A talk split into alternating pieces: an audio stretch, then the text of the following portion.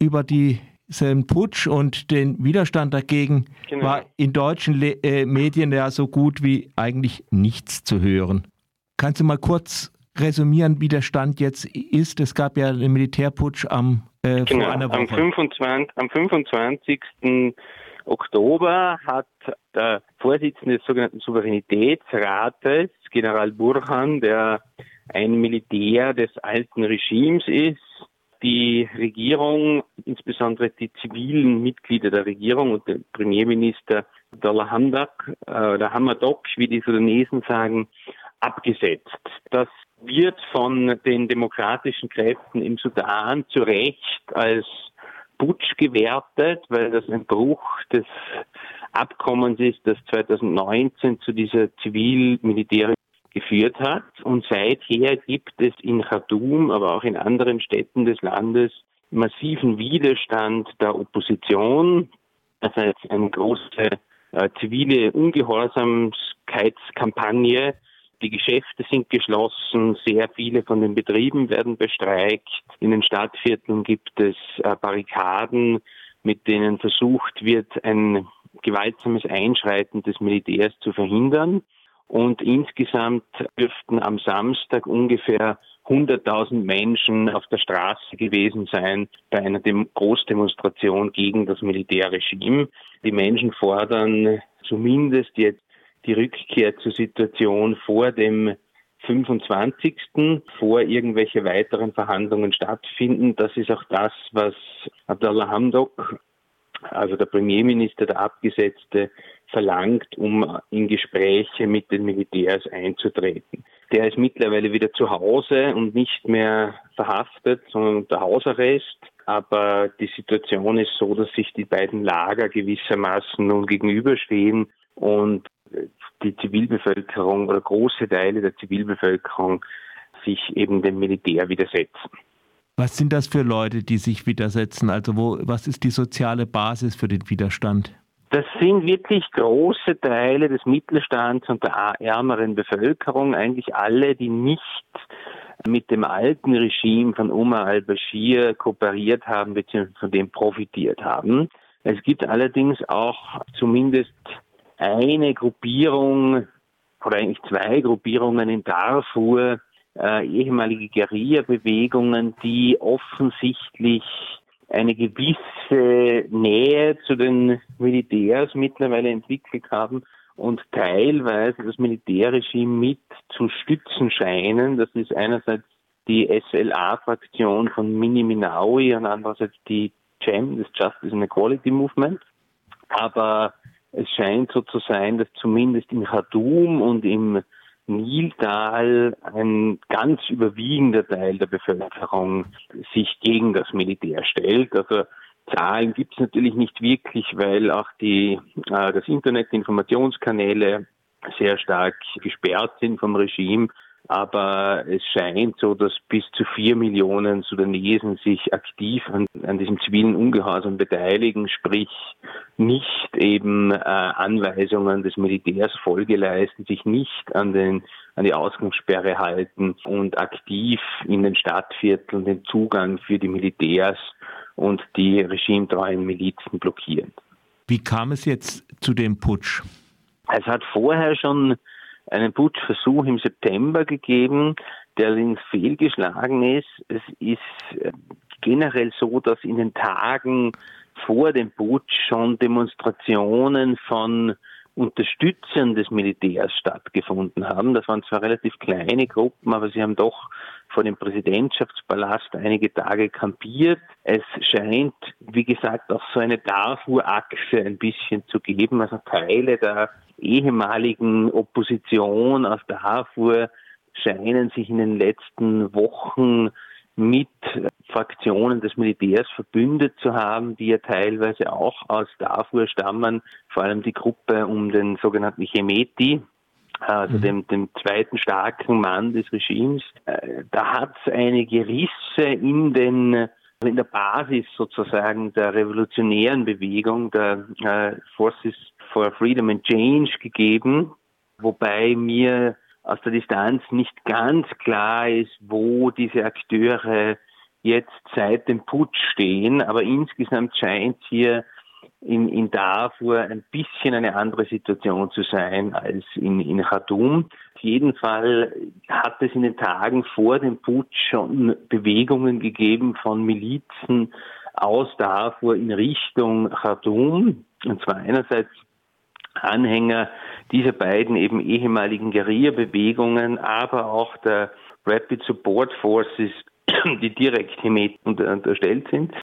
Und es hat eigentlich in den Tagen vor dem Putsch schon eine gewisse Alarmstimmung unter den demokratischen Kräften geherrscht, die mit dazu beigetragen hat, dass jetzt relativ rasch doch die Zivilbevölkerung organisiert werden konnte und tatsächlich, obwohl die Informationskanäle so gut wie möglich, also die elektronischen Informationskanäle so gut wie möglich behindert werden, die Mund-zu-Mund-Propaganda im Land funktioniert und tatsächlich auch zwischen den Städten offenbar Kommunikation herrscht von außen überrascht das, vielleicht überrascht es auch dich, das weiß ich nicht so genau, aber der Omar al-Bashir ist ja mhm. wegen Völkermord in diesem Darfur-Konflikt äh, mhm. verurteilt worden, soll ausgeliefert werden. Jetzt sind Darfur, wie ich jetzt höre, auch ehemalige Rebellengruppen, die eigentlich die Militärs unterstützten. Auf der anderen Seite die Zivilbevölkerung, die eigentlich gerade die sind, die gegen dieses al-Bashir-Regime mhm. auch schon waren. Wie kommt das zusammen?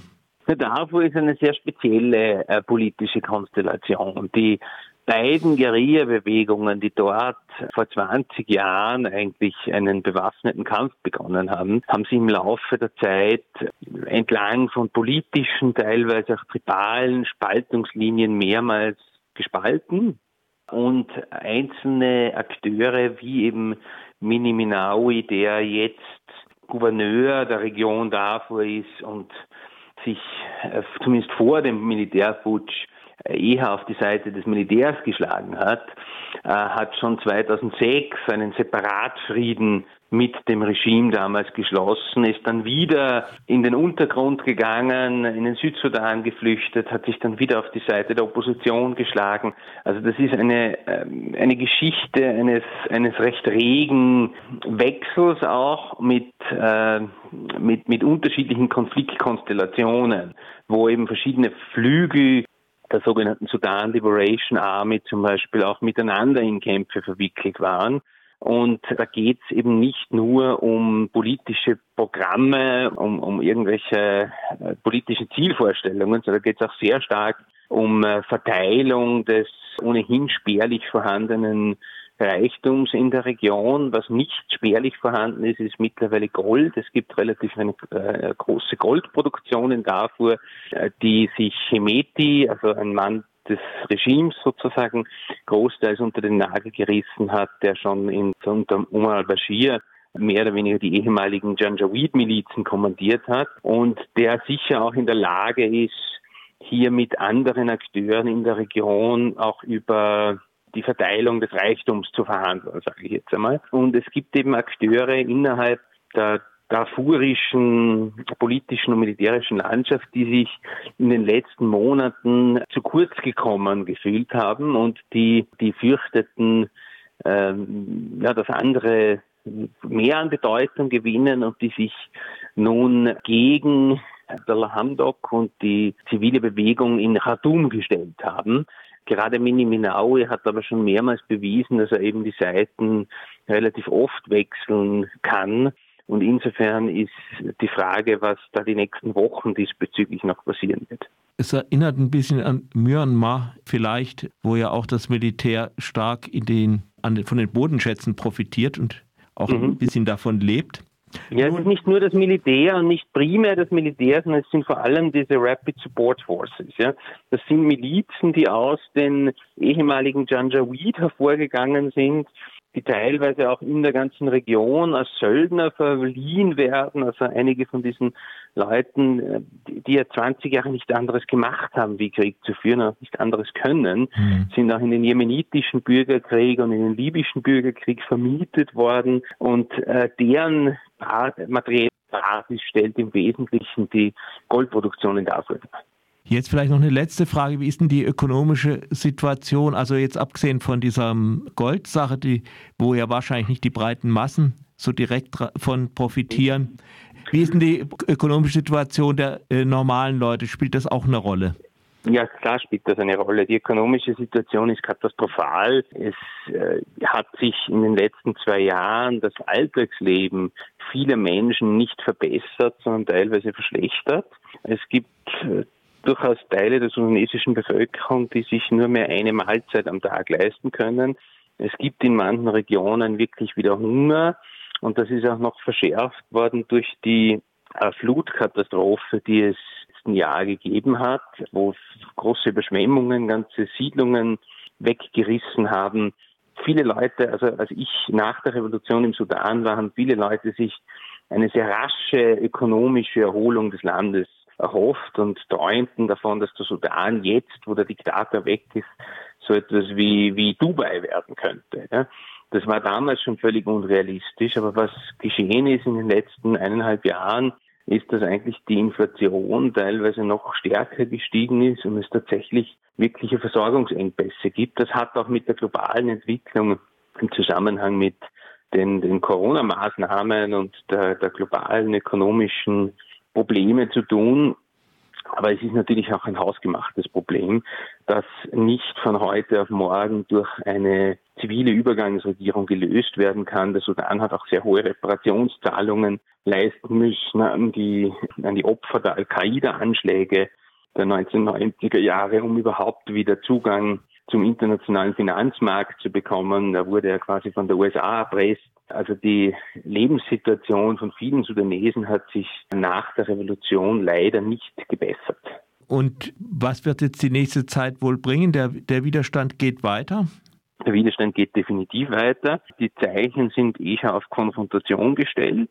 Ich glaube nicht, dass das Regime es in absehbarer Zeit schafft, sich da völlig durchzusetzen. Was möglich ist, sind eigentlich zwei Szenarien. Entweder, dass es einen neuen Kompromiss zwischen der demokratischen revolutionären Bewegung und den Militärs gibt und eine neue Übergangsregierung. Es hat letzte Woche General Burhan sogar schon angeboten, dass Abdullah Hamdok eine neue Übergangsregierung leiten soll. Er hat das allerdings abgelehnt und gesagt, er will sozusagen zu dem Zustand vor dem Putsch zurück. Also da gibt es auf jeden Fall auf der Seite des Militärs auch mittlerweile ein gewisses Einsehen, dass sie wahrscheinlich sich da nicht absolut durchsetzen können. Das zweite Szenario, das wahrscheinlich blutiger verlaufen würde, wäre, dass die Konfrontation weitergeht und tatsächlich irgendwann zwischen den Strukturen der Demokratiebewegung und den Militärs es zu einer Konfrontation kommt mit sehr ungewissem Ausgang, aber mit jedenfalls sehr vielen Toten.